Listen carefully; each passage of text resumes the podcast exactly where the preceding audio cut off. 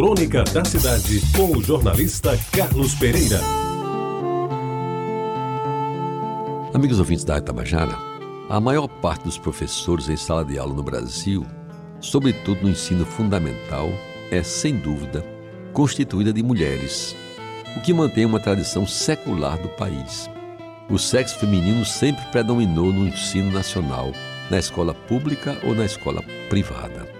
E com que se deparam quase todas que morejam na escola pública, principalmente? Dificuldade de acesso, ambiente depredado, medo estampado pela violência nos arredores da escola e falta de segurança para ela própria na sala de aula, pois há infratores a serviço do crime até em lugares que deveriam ser sagrados, como nos ambientes em que se ensina a ler e a escrever. Pois bem, amigos ouvintes, elas têm de enfrentar também a falta de cadernos, de livros e outros materiais requisitados para o aprendizado, além das dificuldades das crianças, jovens e adultos que chegam cansados, depauperados e às vezes até famintos. Muitos só vão à escola por causa da merenda escolar, todos sabem disso. E tudo isso acrescentado às questões salariais sempre presentes na vida das professoras. A baixa remuneração é uma preocupação permanente que tem de conviver com o cuidado de dar boas aulas e colaborar com as despesas de manutenção da família, quando essa responsabilidade não lhe é totalmente afeta, como hoje em dia já acontece em razoável quantidade.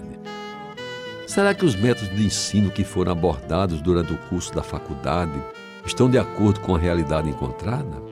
Como agir ao encarar uma realidade tão dura que nenhuma faculdade ensina? Pois bem, é dever das professoras buscar soluções para as enormes dificuldades que encontram na escola. Reflexo de uma situação econômica e social perversa ou cabe a elas somente ensinar o conteúdo programático exigido em cada disciplina?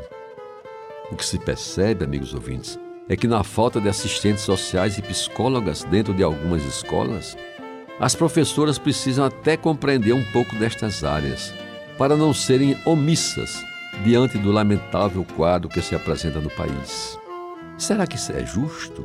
Será que somente a vocação de professora e o amor pelos alunos darão o suporte para ela no plano, inclusive emocional?